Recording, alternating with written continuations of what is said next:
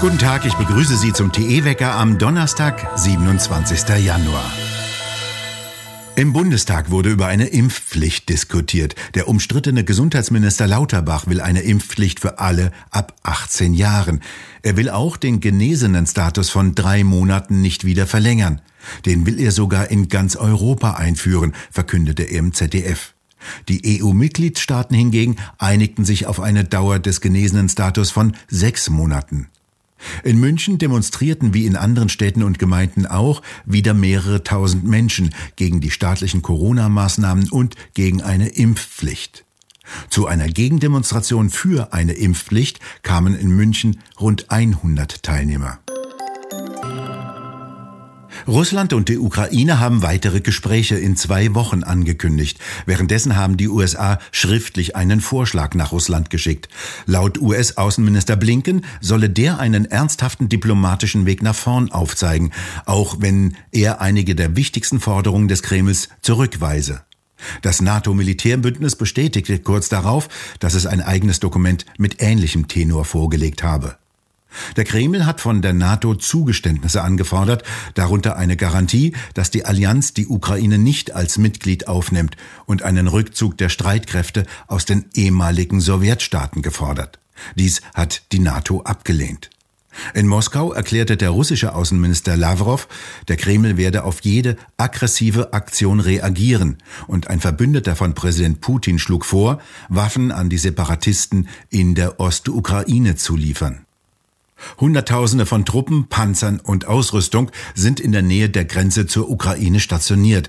Russland hat bestritten, in die Ukraine einmarschieren zu wollen. Die US-Botschaft in Kiew hat die amerikanischen Bürger in der Ukraine aufgefordert, angesichts der zunehmenden Spannung mit Russland eine, so wörtliche, sofortige Ausreise in Betracht zu ziehen.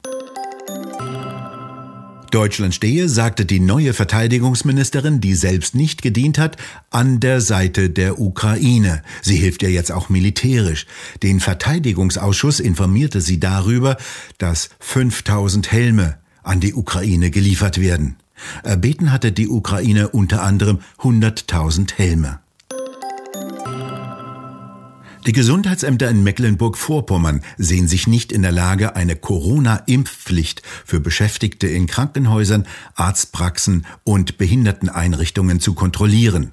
Dies hat der kommunale Spitzenverband in einem Schreiben an Ministerpräsidenten Schwesig mitgeteilt. Dessen Geschäftsführer Köpp erklärte, die Gesundheitsämter hätten bereits einen umfangreichen Aufgabenkatalog. Die Mitarbeiter seien dauerbelastet und es hätten sich viele Überstunden angehäuft. Mit der einrichtungsbezogenen Impfpflicht bekämen die Gesundheitsämter komplett neue Aufgaben. So sollen sie ungeimpften Mitarbeitern in den Einrichtungen Tätigkeitsverbote aussprechen und Bußgeldverfahren einleiten. Noch immer erschüttern die Schockwellen der neuen Beschlüsse des Wirtschaftsministeriums die Baubranche und alle, die gerade ein Häuschen bauen wollten. Ohne Vorwarnung stoppte der neue Wirtschafts- und Klimaschutzminister Habeck die KfW-Förderkredite für sogenannte energiesparende Gebäude. Die Begründung, es seien zu viele Förderanträge gestellt worden. Diese Kredite sind Teil des Klimaschutzprogrammes 2030. Habeck stoppt damit sein Klimaschutzprogramm. Im Klartext, das Geld ist weg, den Klimarettern ist das Geld ausgegangen. Die dramatischen Auswirkungen sind noch nicht zu überblicken. Bis zu 300.000 Häuser können nach Angaben der Wohnungswirtschaft jedenfalls erst einmal nicht wie geplant energieeffizient saniert oder neu gebaut werden. Einen Einblick auf die Verwerfungen hat der Baufachmann und Inhaber eines Fertiggaragen- und Carport-Unternehmens Jens Ahrenbeck. Herr Ahrenbeck, Sie haben unmittelbar mit Kunden zu tun, die ein Haus bauen und sanieren wollen und denen die Finanzierung nun plötzlich zusammengebrochen ist. Was hören Sie denn von denen?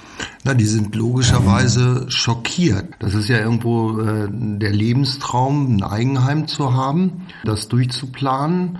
Ähm, die Leute haben in der Regel schon einiges an Geld investiert und diese KfW-Förderung, die ist ja Bestandteil der Finanzierung. Und damit ist zu rechnen, dass jetzt eben viele Finanzierungen nicht aufgehen und dieser Wunsch nach dem Eigenheim eben platzt bei den Leuten. Was können die denn jetzt noch machen? Die haben ja schon teilweise recht viel Geld investiert. Gar nichts. Die sind hilflos. Die sind schockiert und hilflos und äh, haben teilweise natürlich logischerweise Existenzangst und schlaflose Nächte.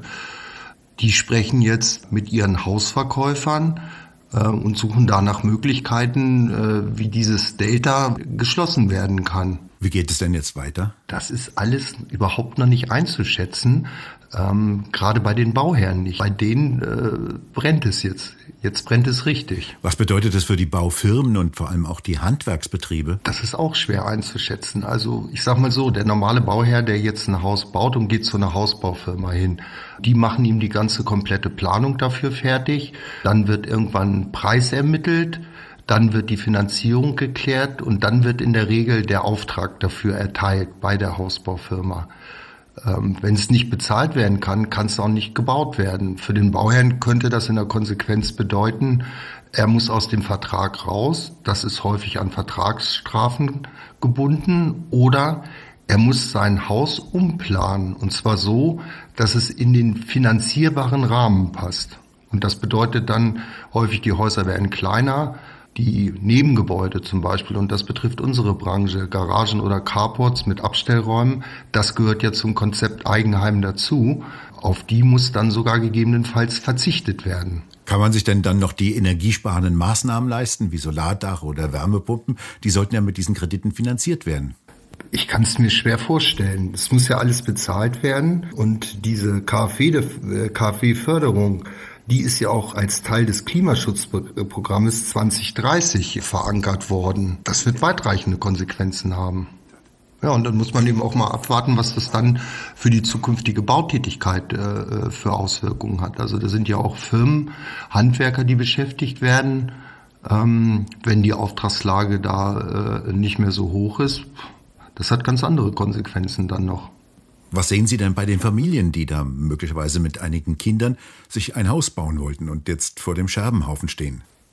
Ich kann mir, kann und will mir das gar nicht ausmalen, was das für die Familien unter Umständen bedeuten kann. Ich habe da ein Grundstück, das habe ich bezahlt.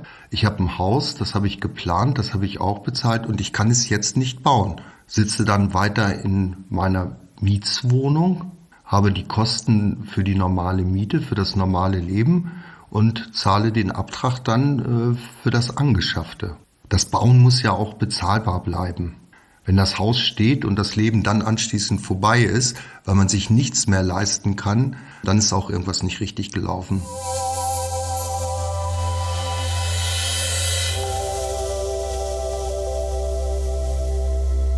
Der russische Gaskonzern Gazprom hat jetzt eine deutsche Betreiberfirma gegründet, die Eigentümerin und Betreiberin des deutschen Teiles der Pipeline werde.